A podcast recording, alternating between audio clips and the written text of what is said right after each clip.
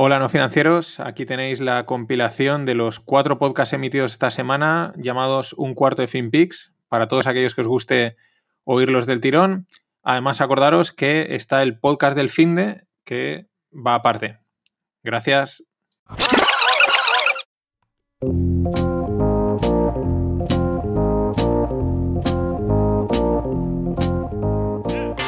Bienvenidos a FinPix, tu cuarto de hora de actualidad en finanzas, mercados, startups, blockchain y lo que surja. Disclaimer, no se hacen recomendaciones de inversión, son solo opiniones e informaciones de este curioso mundo del dinero. Soy Mariano Angulo, esto es No Financieros y vamos al lío.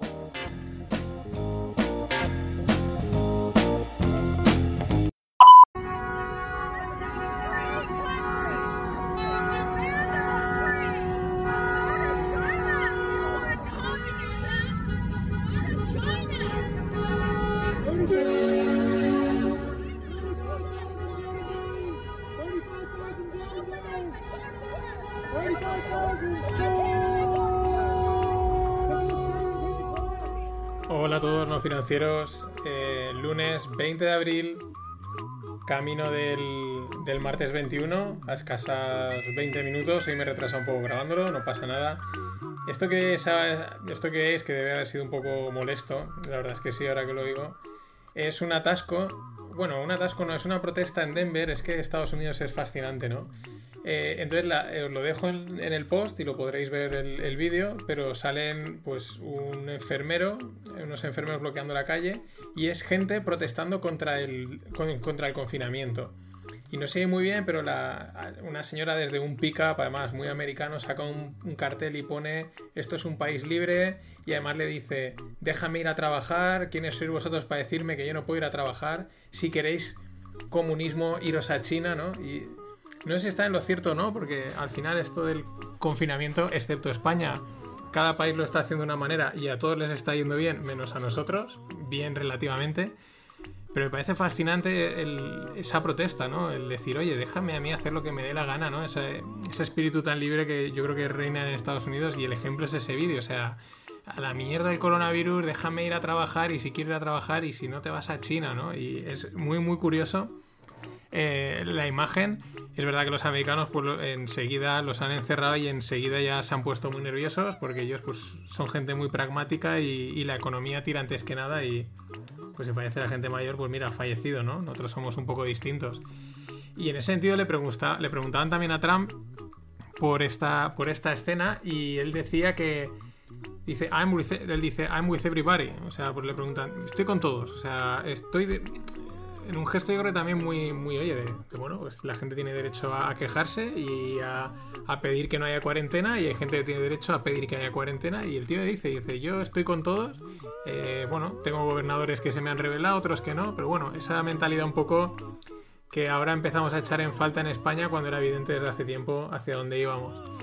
Eh, también dice Trump, ¿no? Que es una cosa que en los últimos días ha empezado también la presión sobre China, ¿no? Sobre todo ya no solo Estados Unidos, sino Francia, Inglaterra, eh, algunos grupos de abogados, de senadores, de que, bueno, de que hay que pedir, hay que pedirle, eh, hay que pedir responsabilidades a China, algún tipo de, de, de acción. Y Trump decía una cosa también muy en su línea proteccionista, pero decía, nos hemos dado cuenta de que esto no puede ser así y hay que recuperar las cadenas de suministro. Y las cadenas de suministro tienen que estar donde tienen que estar, ¿no? Esto es lo que más o menos veíamos con la serie de noticias íbamos, veíamos viendo en los últimos tiempos, ¿no? Que, quizás veíamos, a ver si, si, China realmente iba a salir tan beneficiada como dice, si empiezan los países, pues bueno, a, decir, bueno, no me importa tener cierta producción localizada en mi país, aunque sea más cara, pero digamos está en mi país y, y no dependo de un tercero en una situación extrema, ¿no? Creo que pone también el ejemplo en un vídeo diciendo, imaginamos en una guerra que el que te produce los misiles está en otro país. Eso no, tiene sentido, ¿no? Quizás es un poco exagerado, pero es verdad que ahora mismo el tema de la globalización se pone un poco en, en entredicho. Sin porque, claro, por ejemplo, eh, Singapur, ¿no? Que ha sido uno de los casos que, que como no se fían de los chinos, pues enseguida le metieron medidas. Eh, aparte, yo creo que ya están acostumbrados a gastar mascarillas, todas estas cosas. También se habían dejado asesorar por, por el gran Taleb para cosas de estas. Y, pero les están repuntando los casos. O sea, el tema es que han, han empezado a volver trabajadores que estaban fuera de Singapur, sobre todo gente de fuera, y de repente les han empezado a repuntar, pero además bastantes casos para lo que es Singapur, para los datos que habían tenido. O sea que esto lo que está claro es que en cuanto te descuidas, pues pues se vuelve a disparar y, bueno, es para estar alertas y ir dándole según venga, ¿no? Poco más, poco más se puede hacer. Y bueno, eh, la noticia realmente de, hoy, la, la, gorda, ¿no? Lo, que ha estado últimamente la última hora, pues se tarda más, porque Twitter estaba súper, súper, súper caliente. Bueno, era todo el rato lo mismo, es el petróleo. El tema es que el petróleo ha estado, el, ahora lo explico, el, futuro del petróleo ha cotizando en, en negativo. O sea, en pocas palabras, te pagaban por darte petróleo.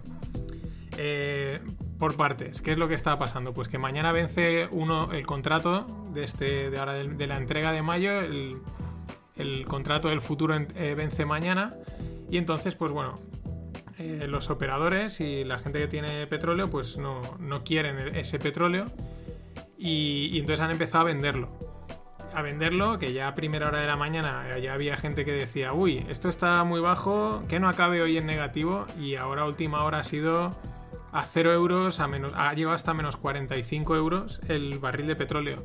¿Cómo puede ser eso posible? Pues lo vamos a entender enseguida. Eh, las, la economía está paralizada, no hay vuelos, eh, se está consumiendo muy poco petróleo, por lo tanto los almacenes de petróleo están llenos y están tan llenos que ya no admiten más petróleo. ¿no? O sea, los, los pumps, las, las refinerías, digamos, están, siguen sacando petróleo, porque ya los saudíes dijeron inundar todo de petróleo.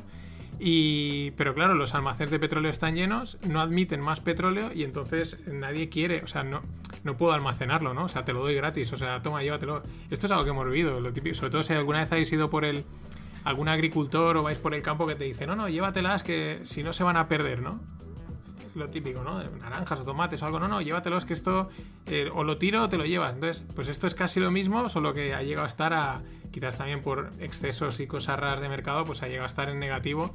El contrato de futuros del mes que viene, pues ya, bueno, perdón, de junio, de julio, no del mes que viene, pues ya está en, está en 20 dólares, que sigue siendo un precio hundido, pero pero bueno, eh, esto también. Pero, pero bueno, que sí, es un precio lógico, digamos, de 20 dólares.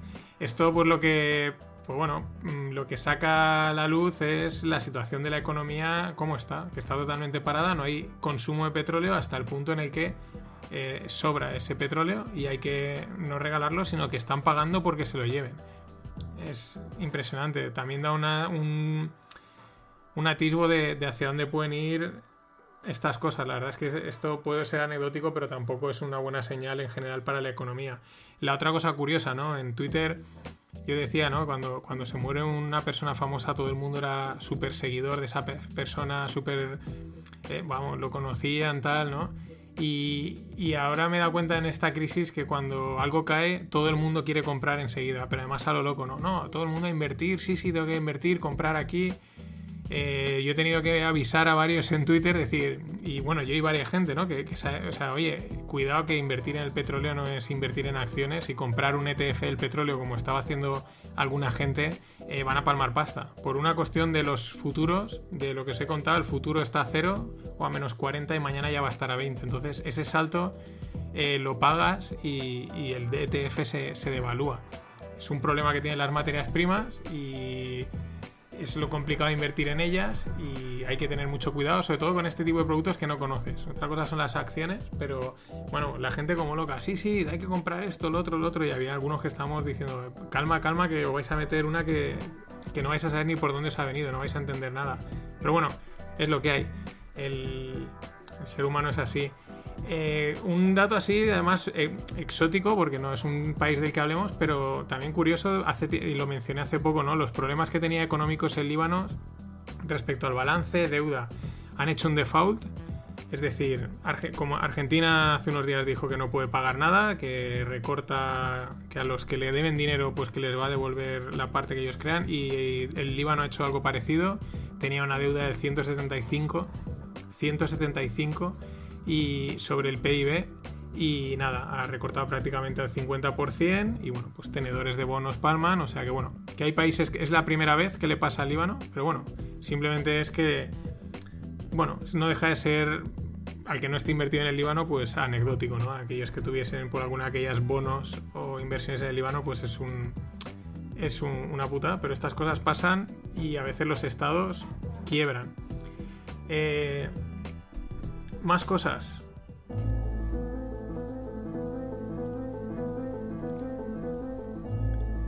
Exacto. Es la sintonía de los enemigos del comercio.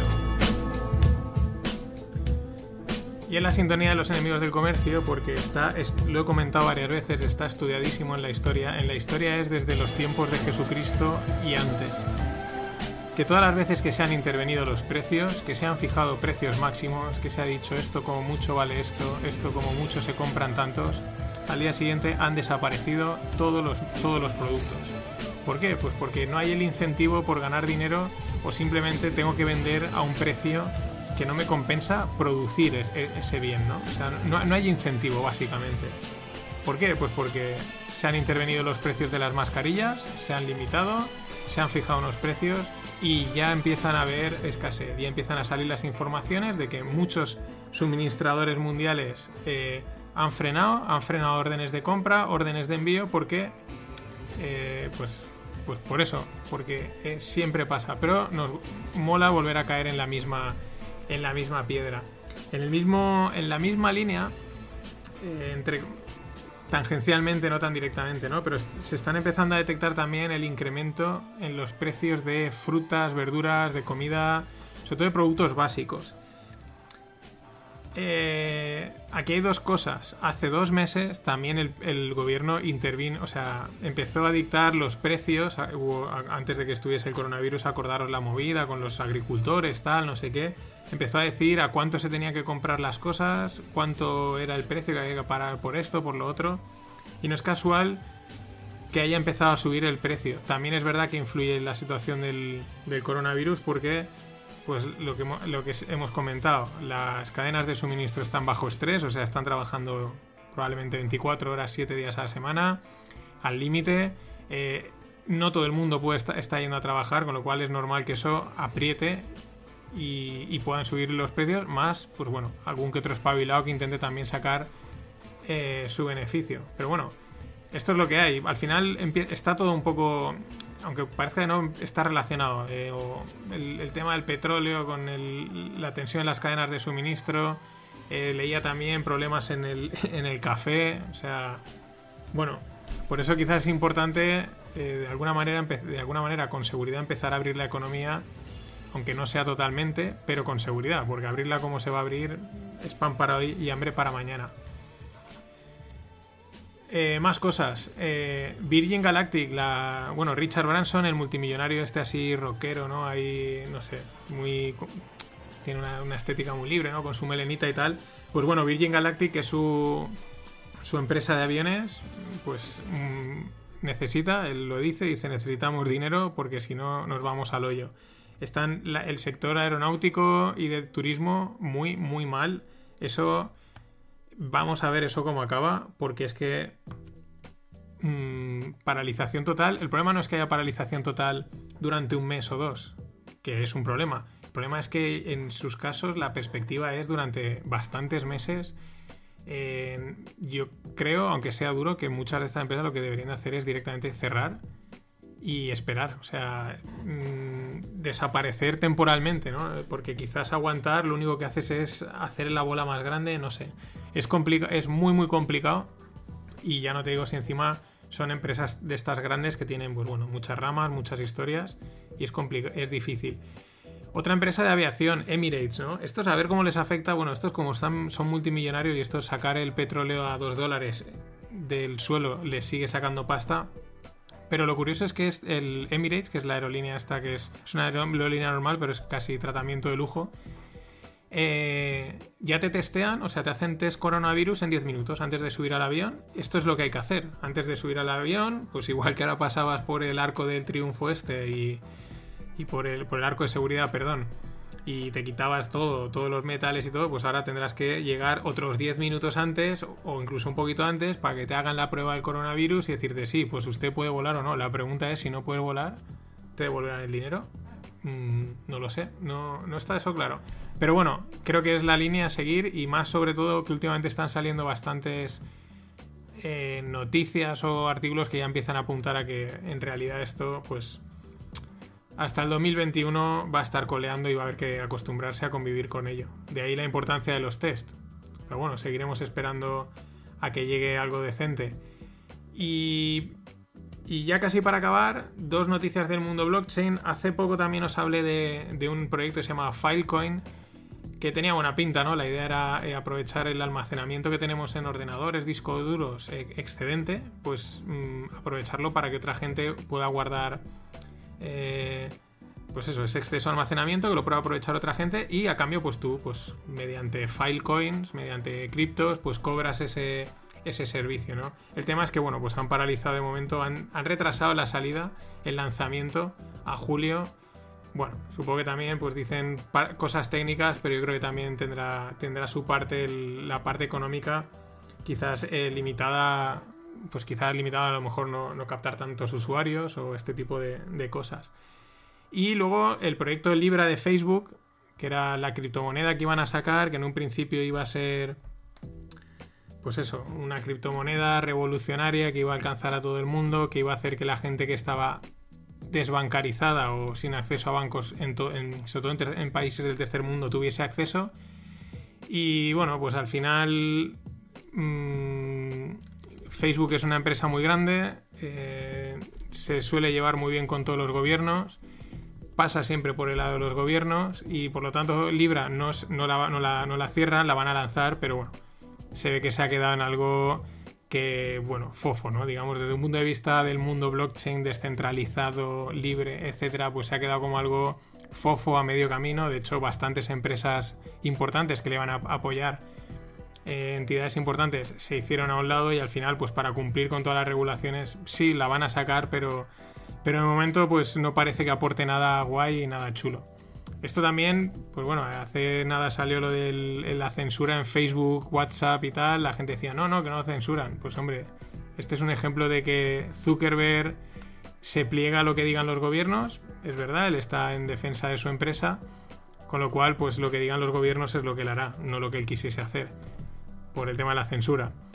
Y por último os dejo, no os puedo, esto es una imagen, os la dejo en el post, podéis entrar, pero está muy chula, es de SpaceX, de, la, los, de los Starlink, todo está, han empezado a lanzar todos estos satélites para, para temas de internet y se ve ahí una hilera, es que es muy curioso, flotando en el, en el espacio, ¿no? cerquita ahí en la, en la atmósfera, pero se ven ahí una hilerita pequeñita de, de satélites y es algo curioso porque bueno, pues también es un es, una imagen de, hacia dónde vamos. Así que nada más, esto ha sido todo por hoy. Una cosa, que eh, me confundí en el fin de, en el, en el pod del fin de y dije Antonio Jurado y no, era Antonio M. Barco, así que eh, gracias a los dos, porque los dos me envían siempre vídeos y cosas, pero disculpa a uno y disculpa al otro. Nada más, hasta mañana. We're getting reports that North Korean leader Kim Jong un was in critical condition after undergoing surgery last week. And here's the photo of the last time we saw him in the media. It was on April 11th at a Politburo meeting. So, is he sick? Let's talk to Bloomberg News Gov editor John Herskovitz. Hey, John, what's the latest with Kim Jong un? What can you tell us? Well, the thing is, the U.S. is looking to whether he's uh, sick or not. The reports are that he went to uh, went to surgery, took a turn for the worse, and he may have been in critical condition for a time. But this is also North Korea. It's like it's... Hola a todos, hola no financieros. Martes 21 de abril, a unas horitas del miércoles 22. Y esto que es, pues es una noticia que salía ayer. Parece ser que Kim Jong-un eh, pues tuvo sobre el 11 de abril más o menos, eh, tuvo una tuvo una operación y se ve que no fue nada bien o ha estado y no se sabe porque al final eh, aquello es muy opaco, pero pues lo, parece ser que eso, que ha estado mal, que está en estado crítico y no se sabe cuál es su situación, si está enfermo, si sigue en estado crítico o no.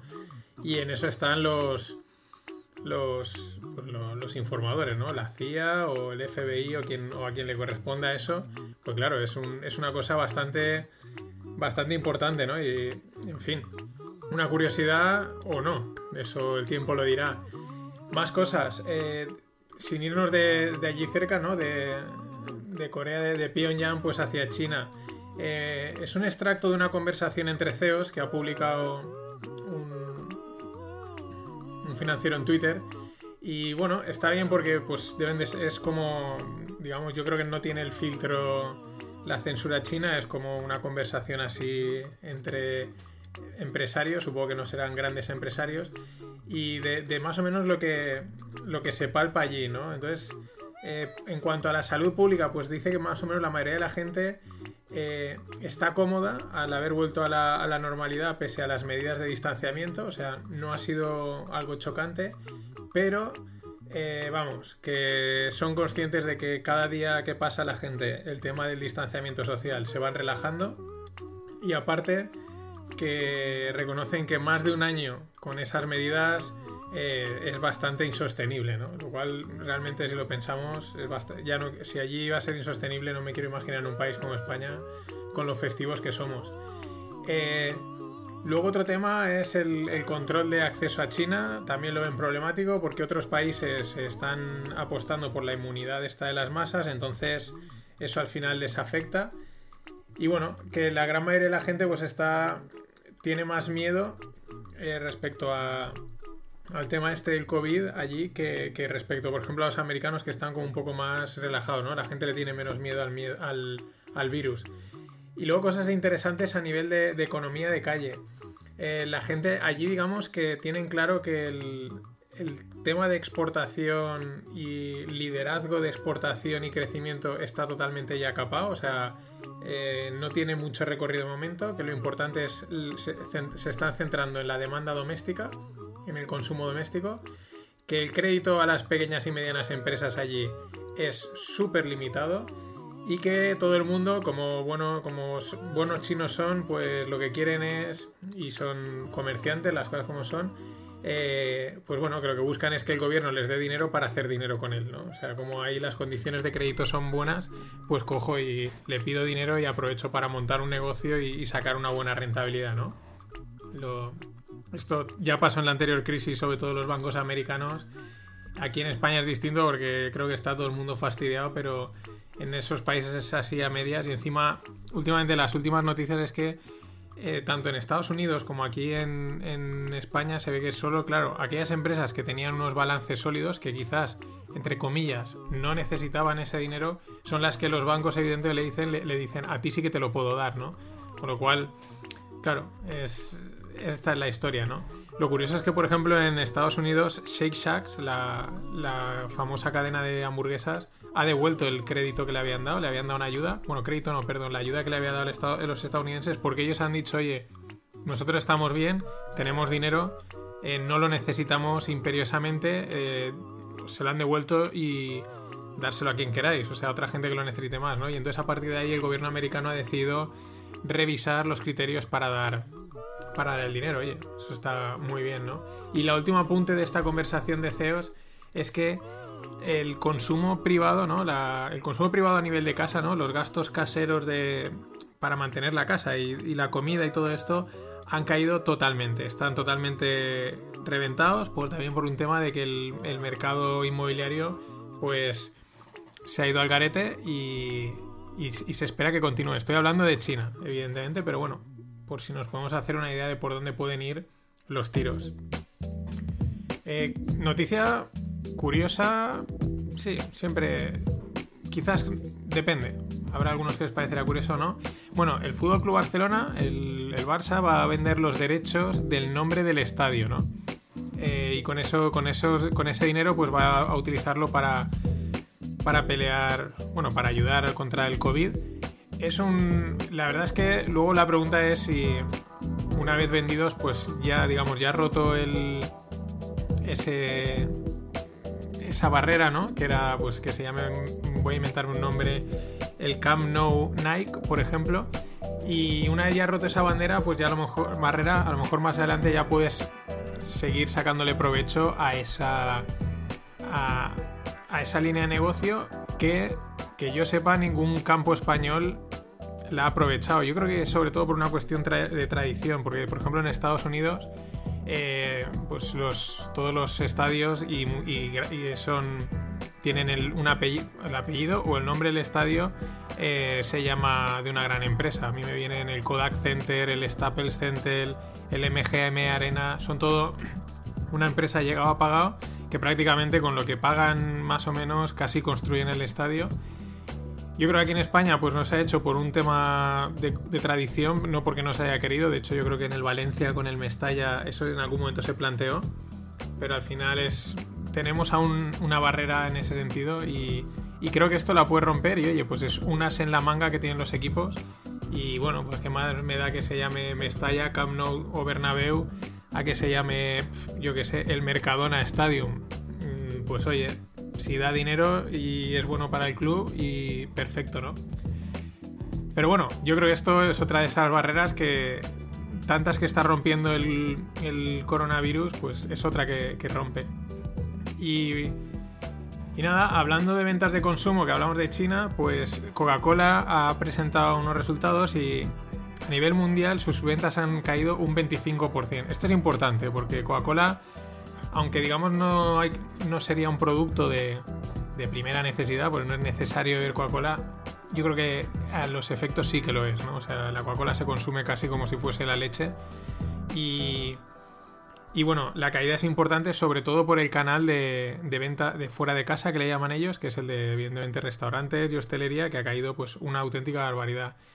Eh, ellos han compensado parte de, de esta caída con las ventas generadas por una empresa de leche, Fairline, que compraron. Y bueno, pues por ahí pueden ir los tiros, ¿no? Es un, yo creo que es un indicativo de, cuánto puede caer el, consumo en general, ¿no? En torno, concretamente, Coca-Cola en, el lado de fuera, pues un 25%, pero a lo mejor en restaurantes y tal, pues por lo menos más de un 50% en, así en términos medios, ¿no? Porque al final el delivery yo creo que va a hacer bastante papel.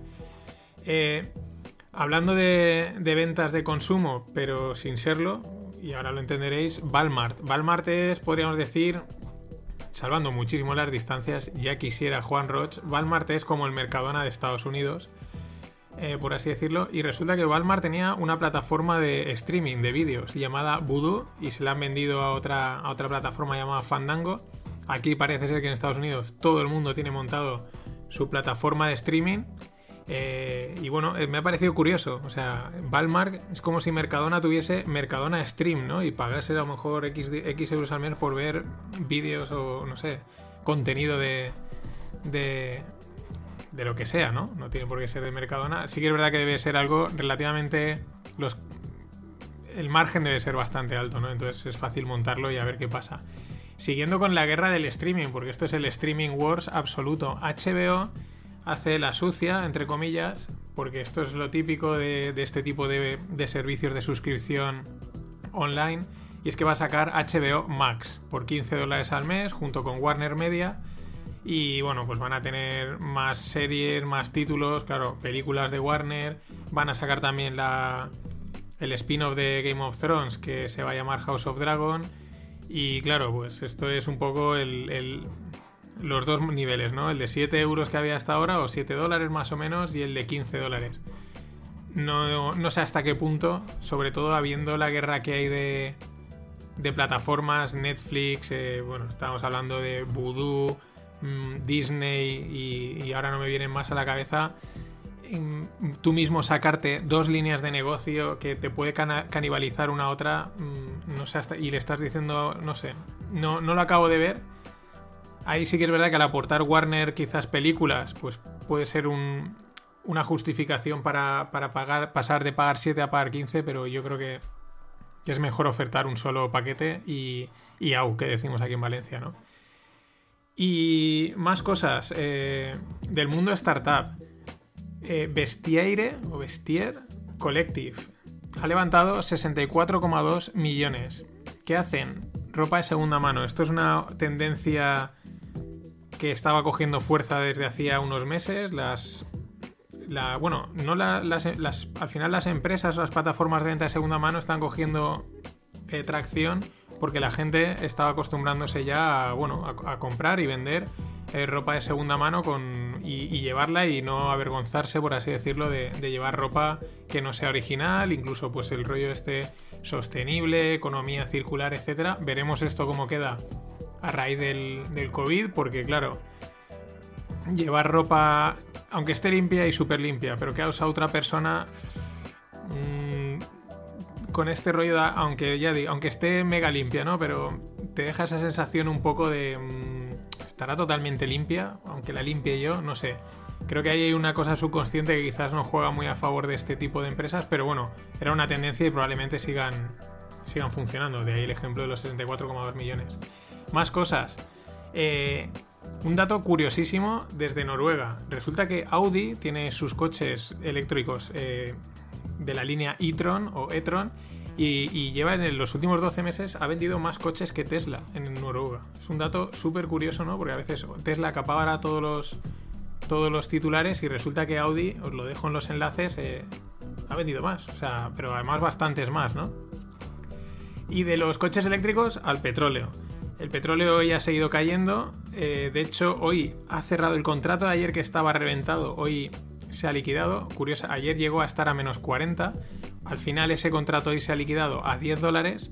Y el siguiente contrato, el del mes que viene, estaba en 11.20. Con lo cual los spreads más o menos se han mantenido. O sea, la diferencia entre contratos de precio que tiene que haber es bastante lógica. Sigue estando reventado porque este de 11.20 hoy ha empezado cotizando a 20 y algo y se ha ido cayendo. Aquí yo me imagino que también, aparte de la situación del mercado de petróleo, han entrado los han entrado los bueno, especuladores que siempre estaban, pero sobre todo los arbitrageurs, que se dice, pues serían los arbitradores, pero en castellano no suena muy allá, pues a, jugar con los dos contratos, con el, de, con el del mes que viene, con el de este, y a intentar hacer ahí, y, y de ahí que al final los spreads se han ajustado para lo que es habitual, pese a que el precio esté eh, realmente regalado. Eh, os dejo un enlace, hoy he escrito un, hilo de Twitter explicando un poco, porque ayer cuando empezó a caer tanto el petróleo, todo el mundo empezó... Que si hay que invertir en petróleo, tal, ¿dónde invierto? ¿Dónde invierto? Empezaron a salir ETFs. Eh, ya os dije, algunos empezamos a avisar, cuidado que los ETFs están muy bien, pero en el caso de las materias primas hay que, hay que leerlos muy bien, ¿no? Y esta mañana me ha dado el puntazo a través de ver otro ETF que había subido un 2000, eh, analizar los tres ETFs, os lo dejo en el, en el hilo, lo podéis leer y entendéis por qué los ETFs de materias primas hay que leerse muy bien la letra pequeña porque aunque parecen lo mismo, cada uno tiene una cosa distinta detrás y hacen que los rendimientos sean muy distintos. No, no es como los ETFs muchas veces de acciones que es tan sencillo que si la acción sube, el ETF sube. Aquí no, aquí a veces la materia prima sube y el ETF te cae. ¿Por qué? Bueno, hay un contango, hay un backwardation, hay unos rollovers, hay una serie de historias bastante técnicas que si alguno quiere, pues algún día lo explico en el fin de pod con calma, porque da para un buen ratito. Y si no, está muy explicado en el, hilo y se lee rápido. Y luego, por último, eh, efectos colaterales de la caída del petróleo. Eh, mineros de blockchain de Bitcoin en Texas que aprovechaban el. Bueno, la minería al final, uno de los problemas que tiene Bitcoin es pues que requiere unas dosis altas de energía. Hay quien dice que si no es, que si no es ecológico, otros que sí. Bueno, peleas de estos debates. Pero bueno, el tema es que hace falta, necesitas energía para minar. Y cuanto más barata consigas la energía, mejor. Se usan mil cosas en, en las granjas en Finlandia, en sitios, se suelen llevar a sitios muy fríos porque entra el frío y eso refrigera y te ahorra, por ejemplo, te ahorra costes de refrigeración o porque también hay países como China o como Islandia que la energía es muy barata. Pero el tema este es que habían en, Texas habían algunas compañías que utilizaban el flare gas. El flare gas es el gas sobrante, el gas natural sobrante. La típica chimenea que está ahí arriba quemándose, pues eso es flare gas, que sobra y se quema. Pues habían ideado sistemas para, oye, aprovechamos ese flare gas que vas a tirar, me lo llevo gratis a un coste muy barato y a partir de ahí generó eh, pues energía para minar Bitcoin y cobrar. Claro, la caída del petróleo hace que, que igual ya ni, ni haya flare gas ni, ni, vamos, ni nada, ¿no? Y, les puede afectar, no son la gran mayoría, pero bueno, es un efecto curioso del, del desplome del petróleo y otros nuevos que irán saliendo. Así que nada más, esto ha sido todo por hoy. Pasad un gran momento. Me oigáis cuando me oigáis. Hasta mañana.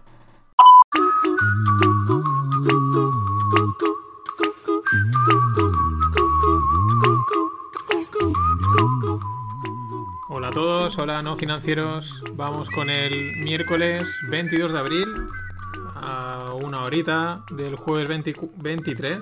No sé por qué iba a decir 24. Y bueno, ayer entraba con el tema de Kim Jong-un, que no se sabe. No se sabe qué le pasa, si está bien, si está mal. Y ya enseguida, pues bueno, las elucubraciones de si le ha pasado algo, quién va a ser el, el heredero, ¿no? Y, es curioso, ¿no? Porque está Kim Jong-jong, que es la hermana de, de Kim Jong-un, y es la, es la única mujer con poder en el gobierno.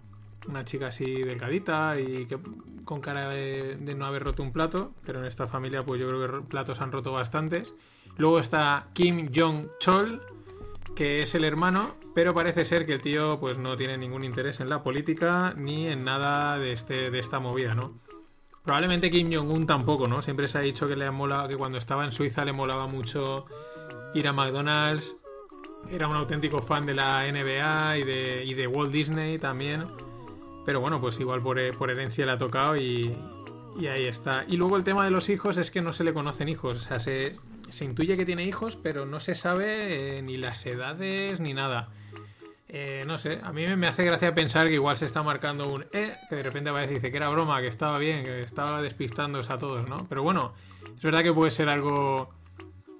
Puede ser algo importante o no, porque al final está, ya es este es el tercero, si no me equivoco. Es el creo que es el tercer ya dictador de allí. Y bueno, pues ya cuando llega al tercero, yo creo que el cuarto, el quinto, pues va, va a rodaete, ¿no? Ya veremos. Eh, siguiendo con cosas del coronavirus, así un poco también anecdóticas, yo creo que lo de Kim Jong-un de momento lo es. Eh, bueno, entre comillas, el tema, eh, hay, ya se han detectado un par de gatos que han dado por positivo en COVID en Nueva York. Mucho ojo porque esto lo único que hace es complicar las cosas. Parece ser que ha sido transmisión humano a gato, pero claro, ya están dando los avisos de, oye, pues bueno, por precaución, ¿no? Eh, perros mantener distancia, intentar aislar, etcétera. Esto lo único que va a hacer es pues complicar si es así, si es si acaba produciéndose a lo mejor lo contrario, que fuese el de gato o perro. Bueno, de momento solo son gatos. Animal, pues digo, perdón, a humano pues sería bastante más complicado. Recordaos que hace un par de semanas comentaba que un tigre en Nueva York había, había dado positivo por COVID que al final, bueno, pues entre tigres y gatos no hay, no hay mucha diferencia. Como una vez oía un, un veterinario, un, un experto en animales, ah, no me acuerdo, que decía, dice, mira, si tu gato fuese igual de grande que un tigre, también te intentaría comer, ¿no? O sea, para, para un poco para ejemplificar la, la, poca diferencia que hay entre las dos razas. Eh, más cosas. El fin de semana, cuando os, explicaba la película de, de, de Big Short, pues salían los CDS, ¿no? Los Credit Default Swaps, que es una es una cobertura para un impago de, de cualquier tipo, pero principalmente se utilizan para impagos de deuda y de bonos, ¿no? Pues bueno, os dejo una imagen de una captura de los credit default swaps de Illinois para que, para que veáis que, esto sigue funcionando porque tienen, no tiene sentido, aunque se pueda especular con ellos, eh, tiene mucho sentido lo, que existan y los credit default swaps, los CDS, porque se han disparado en Illinois es pues la, zona norte, ahí donde está Chicago, grandísima ciudad, muy chula. Os recomendaría visitarla, pero ahora no se puede.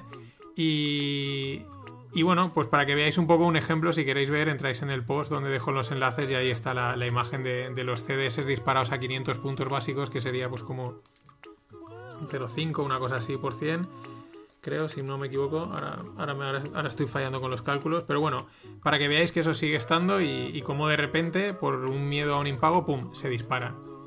El que, hablando de, impagos, entre comillas, es, bueno, un vecino francés que le han tocado 17 millones en el Euromillones, pero no los va a poder cobrar hasta que salga eh, del, del confinamiento. Esto es una noticia totalmente anecdótica, pero eh, bueno, pues se le va a hacer cuesta arriba eh, estar en casa con un, papelito que dices como que no lo pierda, ¿no? Eh, hasta que, bueno, papel, sí, cobrarlos y llevarlos al banco, ¿no? Curiosidades. Ahora vamos con, con efectos serios, ¿no? Con, cosas un poco más de, impacto del tema de la movida esta del virus. Expedia, ¿no? Expedia va a vender una parte de, sus acciones. Eh, no he conseguido averiguar mucho más. Vende por unos mil millones a un fondo privado. Evidentemente, pues será para levantar dinero y poder subsistir el tiempo que sea. Estaban también metidos en una guerra porque al final el, turismo me mueve mucho. Todo el mundo está metido, sobre todo en grandes plataformas. Google de fondo, con algunas otras, en, en una guerra. Os estuve hablando de que no habían conseguido Expedia crecer al ritmo que querían y ganar la cuota que querían. Pero bueno, ahora lo que viene es que es un parón enorme y, bueno, pues esa es una salida, ¿no? A lo mejor vender parte de las acciones propias que tenga la empresa y, a partir de ahí pues levantar dinero y subsistir hasta que se pueda volver a hacer marcha normal. En ese sentido, eh, por ejemplo, el Oktoberfest, ¿no? Por poner un, dato, el Oktoberfest, que es la fiesta de la cerveza en Múnich, pues está, se ha cancelado, igual que pues se han cancelado aquí ya los Sanfermines y eh, ahora no me acuerdo qué otra, otra, otra fiesta acabo de ir hace nada que se había cancelado. Pero por poner números, ¿no? El Oktoberfest más o menos me recibe cada año 6 millones de visitantes, que se dice pronto. O sea, es la fiesta del mundo que más gente recibe, 6 millones. Yo no he estado en la Oktoberfest, pero he estado en la Volksfest en Stuttgart, que es muy similar, es de menor tamaño, pero el concepto es el mismo. Y ya os digo que sin darte cuenta, en un. O sea, era cuando está Erasmus, que vas ahí un poco más midiendo lo que te gastas y sin darte cuenta te vuelan los 50-60 euros. Y hoy en día te digo que los 100 te vuelan. Pues calcular 100 euros por 6 millones de personas es una auténtica pasta, aun incluso en Múnich, que es una de las ciudades pues ricas de Alemania. Esos son los impactos, ¿no? Que al final, pues bueno, también es verdad que ese dinero mm, no fluye, ¿no? Es gente que se, no, se lo va a gastar, ¿no? Pues se lo gastará en otra cosa, pero el impacto en ciertas industrias va a ser muy grande.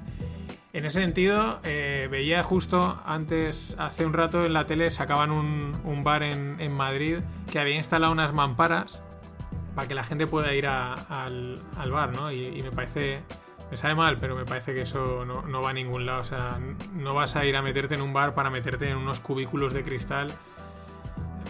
Eh, ha tenido que reducir el aforo un 50%.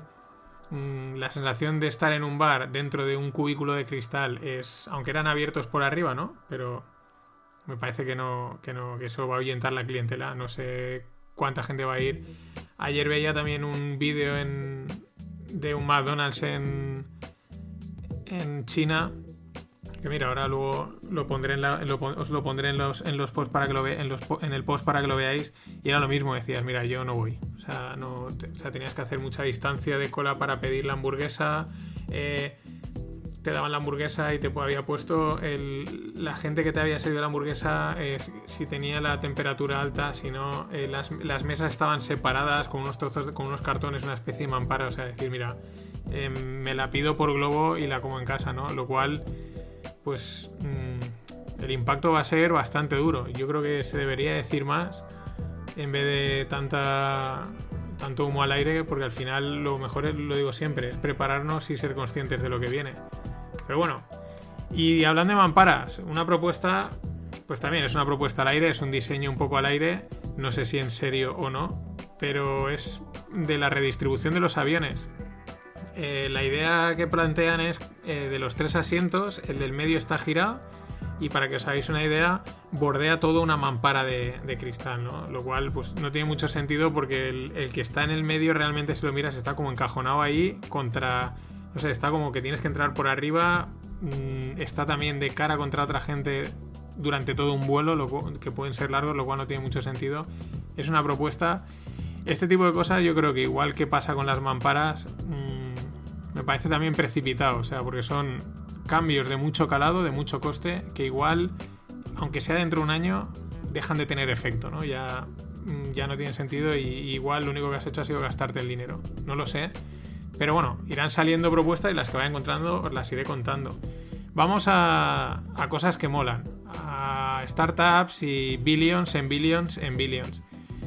El creador de WordPress tiene, está metido en un fondo de inversión que se llama Automatic y bueno, pues ha invertido en una, startup española. El fondo este Automatic tiene una valoración de unos 3.000 millones. Mm, poca, no, perdón, WordPress tiene una valoración de 3.000 millones, me he equivocado. Y Ahora me he confundido. No sé si es Automatic, el fondo que tiene que vale 3.000 millones, o WordPress. WordPress me parece poco para la teniendo en cuenta que el 35% de las páginas web del mundo están en WordPress. Es verdad que es un servicio que es open source, no, tú no pagas nada por tener un WordPress. Eh, pagas por hosting y estas cosas, pero no por el WordPress. Bueno, el tema es que han invertido en una startup española llamada Frontity, un millón de euros, no solo ellos, con el fondo español eh, CAFAN. Eh, la Frontity pues es una startup que montaron Pablo Postigo y Luis Herranz y lo que, hace, lo que, quieren, lo que ellos pretenden hacer o están haciendo es la gente tiene los blogs en, en WordPress, los blogs o, también se pueden hacer muchas más cosas, pero la idea original de WordPress es para blogs. Eh, ellos lo que proponen es transformar ese blog en una app ¿no? móvil para que así eh, llevarlo al móvil, ¿no? que es quizás una cosa de las que, y hablo también por experiencia, pues cuando te estás haciendo la web en, en, WordPress está muy guay y tal, pero molaría poder tener una versión móvil Mm, ayuda bastante, ¿no? Para, aquella gente que gasta mucho el móvil, que es la mayoría, ¿no? Y ellos eso es lo que proponen, además de una manera también de código abierto, de momento no tienen modelo de negocio, su idea es simplemente crear una super comunidad, crecer y luego ya venderán servicios de marketplace. O sea, una propuesta súper interesante y para aquellos que seáis del mundo techie, pues ellos sobre todo lo hacen a través de React, que es una, librería de JavaScript eh, muy, muy, muy usada, ¿no? Eh, Facebook. Facebook adquiere Gio, o Gio, no sé cómo se diría, porque es el, WhatsApp indio eh, por la friolera de 5.700 millones de dólares. Claro, tampoco es la friolera, pero pensándolo bien, pues con lo grande que es la India y la cantidad de gente que hay, pues me parece razonable así que sea una cifra grande. Y el tema es que también lo que quieren es hacer un poco como el WeChat. Aquellos, si alguna vez está en China, el WeChat es el WhatsApp chino, pero con muchas más funcionalidades. Te permite, bueno, mm, principalmente lo más destacado es que te permite enviar y, recibir dinero a través del, propio WhatsApp. Y no sé si alguna otra característica más. Pero bueno, esa es la, más destacada, ¿no? Y bueno, pues lo que pretenden con Gio es hacer lo mismo y a ver pues cuando lo traen a España bueno, o Europa, perdón, lo meten en WhatsApp porque estaría bastante bien. Yo creo que, oye, ya que estás, pagas por ahí. Aunque ya os digo que por Bizum se puede hacer, ¿eh? Bizum lo puedes integrar con WhatsApp y, y le puedes enviar eh, metiendo un código, o sea, metiendo un... Eh, eh, no, cambiando el teclado, esa función que tienes, ahí cambias el teclado, el teclado a Bizum y entonces tecleas quien quieras y le envías pasta. Se puede hacer, yo lo probé un día y funciona, pero es una función que está un poco oculta y que mucha gente no conoce. Bueno, también hay mucha gente que no gasta Bizum. Tampoco entiendo por qué. Y otra cosa de la que últimamente os he hablado y son las tendencias de. Pues que venían ya, pero se aceleran con el, con el virus.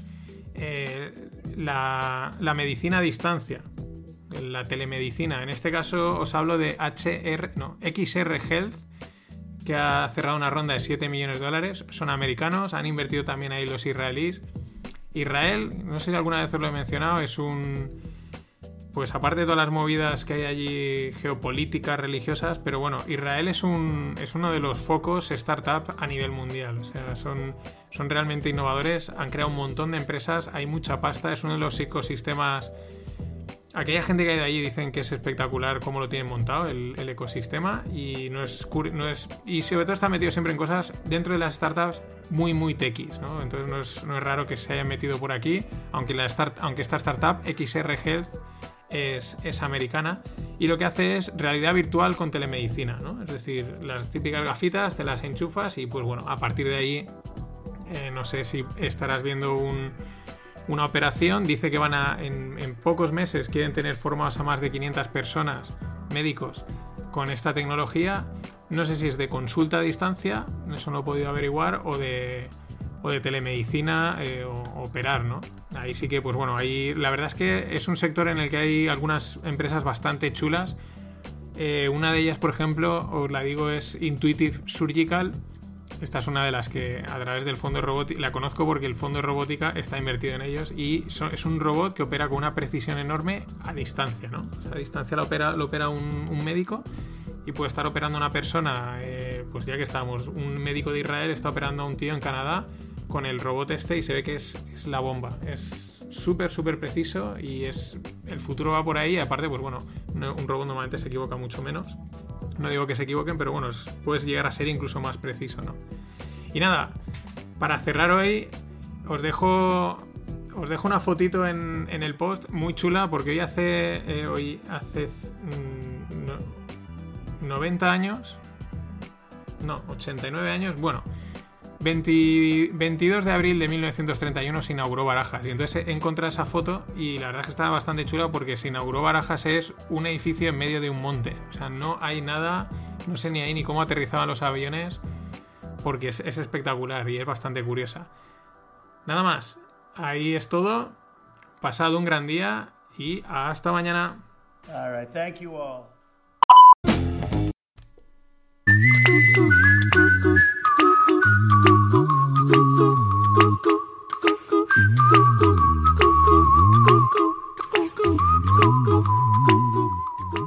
Financieros, jueves 23 de abril, a escasa media horita del viernes, de por fin ya viernes 24 de abril, por fin, aunque todos los días son los días de la marmota. Nada, hoy es San Jordi, eh, así que un saludo y, y felicidades a que hay algunos no financieros por ahí por Barcelona que a veces me han escrito, han enviado algunas notas de voz. Y así para empezar, pues una cosa curiosa que he encontrado de, los libros. Resulta que eh, los libros antiguos huelen tan bien cuando se hacen viejos porque el papel tiene lignina y cuando se descompone pues genera una mezcla de olor, además como tres olores que son mezcla de vainilla, olor a almendras y olor a y olor a flores, ¿no? Por eso huelen también los los libros antiguos, siempre que no esté en una ambientación muy cerrada, ¿no? Que te puede dar ahí un poco de, de alergia y los nuevos no, porque tienen mucha menos lignina, eh, más material químico y bueno, pues al final generan olor más químico. Entonces, bueno, pues mira, una curiosidad, yo no lo sabía, lo he encontrado, como no, el azar de Twitter es maravilloso. Y nada, eh, vamos con, lo que nos toca, vamos con FinPix. Y primero empezamos pues eh, así, notas, noticias macro, datos macro que han salido a lo largo de hoy. La confianza, bueno, la confianza alemana por debajo del 2009. Estos son unas, unas encuestas que se hacen prácticamente mensualmente, que suelen ser los PMI y el índice de confianza del consumidor. Y bueno, pues en Alemania, que mm, en teoría están bien preparados económicamente para estas situaciones, eh, pues mm, vamos, hundida por debajo del 2009. Eh, lo mismo en Estados Unidos. Eh, hoy han presentado los datos de, empleo. Eh, llevan pues cada desde que estalló esto del coronavirus a unos unas peticiones de desempleo creo que empezaron con 5 millones 6 y pico la siguiente semana 6 y pico la siguiente y esta han sido 5 eh, vamos 26 millones de desempleados en, en Estados Unidos la gráfica os la sigo poniendo en los enlaces porque es espectacular es una línea plana y de repente una línea vertical eh, ¿Y por qué digo que igual? Porque todo el empleo que habían generado desde el 2009 los americanos lo han destruido. En un mes se ha destruido. Esto es realmente brutal. El sábado voy a ver si os hablo. Ayer estuve viendo un, vídeo, una entrevista de un tío bastante peculiar. Pero bueno, que es un. Tiene un punto conspiranoico, pero creo que no deja de tener. Creo que tiene su sentido y, y lo trabajaré un poco y os lo contaré en los. al principio del podcast del sábado. Eh, de que esto empieza ya a no tener mucho sentido y empieza a ser ya una, broma de muy mal gusto este cierre total de todo. Pero bueno, como da para un buen ratito, eh, os lo comento el sábado en el principio, en ideas, reflexiones y epifanías, que es el nuevo nombre del primer trozo. Nada, eh, más cosas. Australia avisa de que va a cerrar sus fronteras entre 3 y 4 meses. Esta es Vamos, yo lo del sector viajes que ya no sé, ya casi que son, casi que no prefiero ni leer las noticias, porque es que no hay ni una que le veas un poco de luz al sector del turismo, del, de los aviones y toda esta historia. Porque ellos van a cerrar y acabarán cerrando varios. Esto, pues, no sé, es, es demasiada incertidumbre. Pero bueno, lo de siempre, mejor saberlo que, que luego te pille de, de sopetón. Eh, lo que sí que es curioso es lo que hacen siempre los, políticos, ¿no? Eh, sean de donde sean, ¿no? Que van soltando sus globitos sonda, van como preparando a la población. Eh, ¿Por qué lo digo? Porque desde el principio de esto, que total, si lo pensamos realmente fue hace dos días, aunque se nos esté haciendo eterno, una cosa que comentaban es, sí, igual bueno, no se sabe si en otoño habrá un repunte, sí, no se sabe, ¿no? Pero iban como dejándolo caer. Ya la última semana ya, por ejemplo, la predicción de, casos que hacía Estados Unidos, ellos ya pintaban ahí directamente un repunte en otoño. Y ayer, bueno, perdón, hoy salía el doctor Fauci, que es el, epidemiologist in chief de, Donald Trump, eh, diciendo vamos a tener eh, coronavirus en, otoño. Ya lo empiezan a dar casi por hecho. Así que bueno, pues eso es lo que hay, ¿no? Pero esto era más por comentar un poco la, forma que tienen de, de ir de ir soltando, ¿no? De ir deslizando eso para que ahora ya cuando lo dices, ah, bueno, pues si lo llevo yendo ya bastante tiempo. Y seguimos. Eh, hace una semana justo, siguiendo un poco con el tema este del coronavirus, eh, os, bueno, salía la noticia que una empresa llamada Gilead, Gilead, Gilead, como sea, final el, inglés cada vez hay que pronunciarlo de una manera y es como aciertas. El tema es que ellos habían sacado que estaban haciendo un. que tenían un medicamento llamado Redemsivir, que parece ser que iba a funcionar. Eh, las bolsas enseguida. Buah, esta excusa no viene perfecto, dos para arriba. Bueno, pues han publicado que el primer trial, el primer la primera prueba clínica ha fallado y automáticamente ahí las bolsas se han dado una vueltecita, se han, se han frenado lo que estaban llevándose hoy y evidentemente Gilead pues se ha pegado un, buen viaje de, casi un 6% en el, en el momento. Es también normal, ¿no? También es verdad que ahora las, coticias, las noticias positivas en bolsa te pueden cotizar bien, pero cualquier pequeño revés va a cotizar mal con mucha más fuerza, ¿no? Como puede ser este ejemplo. Eh, más cosas que mm, también llevan sonando tiempo. El escasez de alimentos. No en España de momento, porque yo creo que en España, bueno, como también la información está tan, tan filtrada, censurada, sesgada, lo que sea, pues, pero bueno, yo creo que somos un país en el sentido que tenemos suerte, porque somos productores de alimentos, de todos los alimentos, y creo que en ese caso eh, lo tenemos más complicado, o sea, es más difícil, no imposible que pase, pero bueno, en Estados Unidos, pues una cadena de, comida ya avisa que va a cerrar, bueno, una cadena de, empaquetado de carne, de meat packing, eh, llamada Tyson, pues que cierra siete de sus ocho plantas y van metiendo, claro, más estrés al sistema de cadena de suministro alimentario. Eh, esto está pasando en Estados Unidos, está pasando también por Asia, ahí suenan, yo creo que están ahí, ahí, no se atreven a, a tampoco a, ser muy alarmistas, pero poquito a poco van avisando que, quizás hay algún problema en, el suministro y eso sí que, eso sí que es algo, algo duro. Más cosas. Eh, los que se han levantado como si no hubiese pasado, pasado nada, pues han sido en bolsa. Eh, varias, em, sobre todo las empresas tecnológicas, también alguna farmacéutica como Johnson Johnson, que ha recuperado todo lo perdido.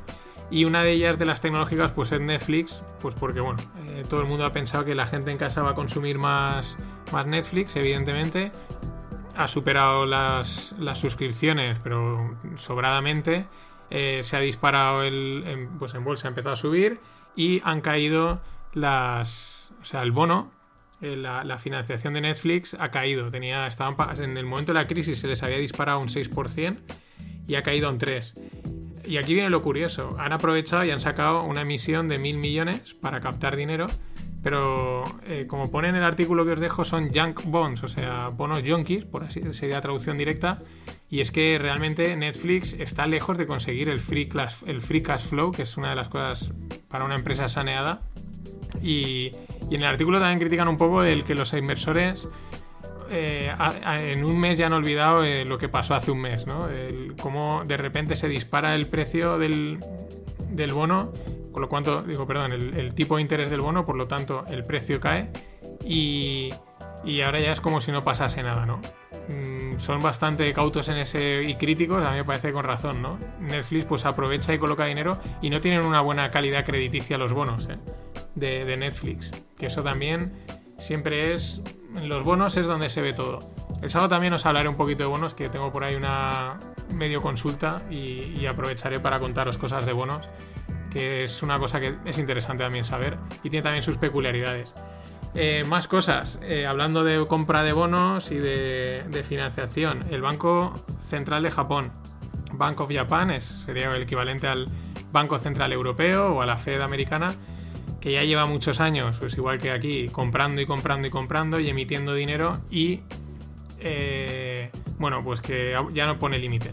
No va a poner límite, quiere comprar todo lo que quiera. En el, en el, artículo en el que hablan de esto, también dicen, es que hay un momento, sobre todo en Japón, en el que ya no habían bonos que comprar. O sea, no, no, que ellos querían comprar bonos, pero ya está todo comprado, ¿no? Y había ahí un decir, bueno, pues empieza a meter dinero en, la, en otro sitio, ¿no? Este es el, el quizás despilfarro o no, porque, el, porque tiene su miga y por eso el, el, sábado os voy a hablar de este tipo que tiene un planteamiento interesante respecto a esto de imprimir dinero, además bastante contrario a lo que dice todo el mundo.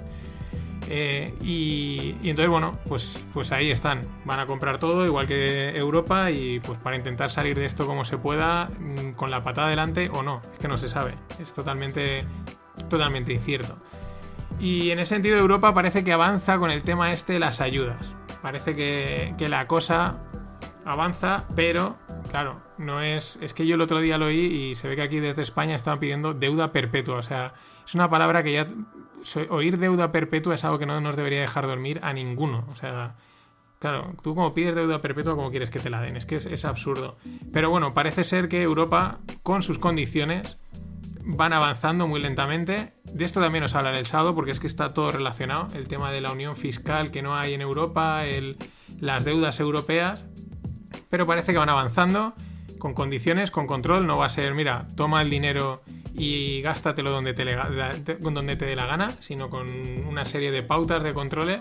Pero bueno, esto sigue estando en negociación, o sea, la Unión Europea va, va a su marcha, ¿no? Tranquilamente, ya el jueves que viene nos volvemos a reunir, eh, la gente está quedando sin empleo. Bueno, pero espérate, vamos a seguir hablando, ¿no? Ese es el ritmo de Europa y es uno de los problemas que tiene. Y cambiando de tercio, vamos ya con cosas más guays, cosas que molan bastante más aunque nos afecten menos, lo otro nos afecta mucho más. Eh, mascarillas sacadas de sujetadores, eh, tal cual. La verdad es que si lo piensas, pues la copa del sujetador depende del tamaño, de la forma, pero casi realmente acopla ¿no? como una mascarilla, ¿no? No es que la gente esté reutilizando los sujetadores para mascarillas, que podría ser una buena opción.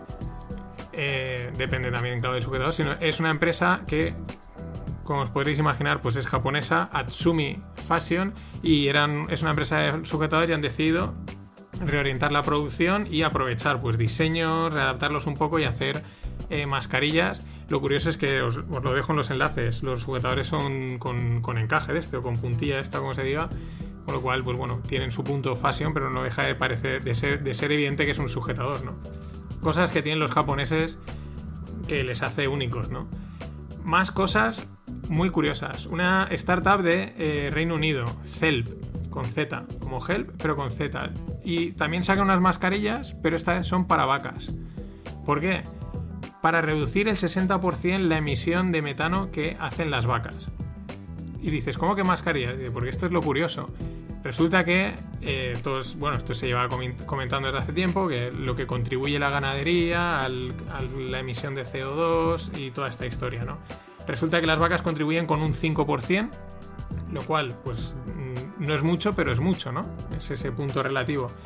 Pero lo curioso es que no sale todo por donde podríamos pensar, es a través de los pedetes, no. Eh, sale por la nariz, sale en la exhalación de la, vaca, es donde está ella emitiendo el, metano, ¿no? Y entonces pues, de ahí una mascarilla que se ve que capta directamente ahí el metano, lo, purifica y, a funcionar. Mm, pues ya os podéis ir a dormir porque mm, lo habéis aprendido todo hoy, por así decirlo. Otra cosa, otra empresa, a mí me parece también curioso, bueno, esta sí que más práctica, que se llama Miro. A mí la verdad es que cuando luego lo he visto y me, me estaba saliendo de bastantes días sin, conocerla, me salía la publicidad, esto que te sale en las redes sociales. Y es pizarras blancas digitales. Pues ha levantado una ronda de 50 millones de dólares y bueno, pues que se ve que tienen clientes muy potentes, entre ellos Netflix y algún otro, porque se ve que demanda a la gente la pizarra, ¿no? La pizarra blanca digital, o sea, el mismo que la pizarra blanca, en la que puedes poner post-its, escribir y mm, simplemente es eso, digitalizado, pero ojo, 50 millones. Yo eh, puedo entenderlo, o sea, puede tener su uso, ¿no? Sobre todo colaborativo, ¿no? Uno está aquí en otro lado, pero donde esté una pizarra blanca donde pintar a mano, yo creo que eso es el.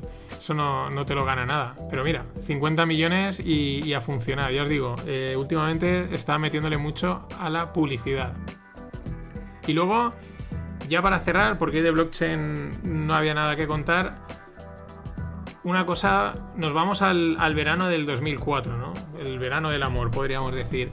El tema es que en el verano del, 2004 sale Google, fue cuando salió a, bolsa, ¿no? Eh, la IPO, la, oferta pública de venta, y, eh, y también salió un mes antes o un mes después eh, Domino's Pizza.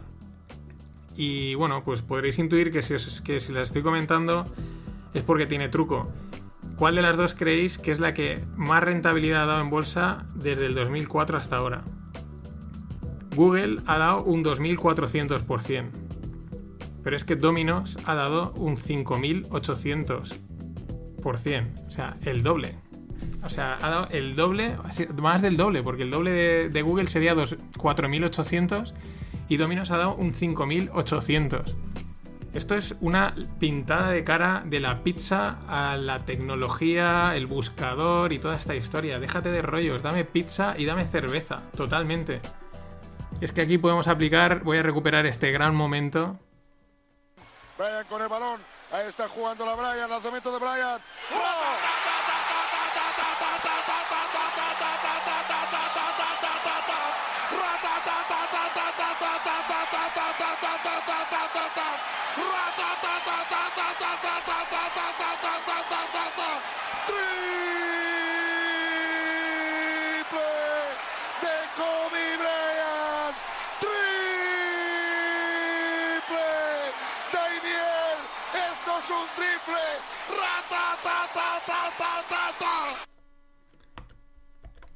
Esto es un triple Daimiel, no era de Kobe Bryant, el triple se lo ha marcado Dominos, ratatata, espectacular, ¿eh? Os dejo el gráfico, 5800% pintándole la cara a Google y a todas las tecnológicas. Ratatata.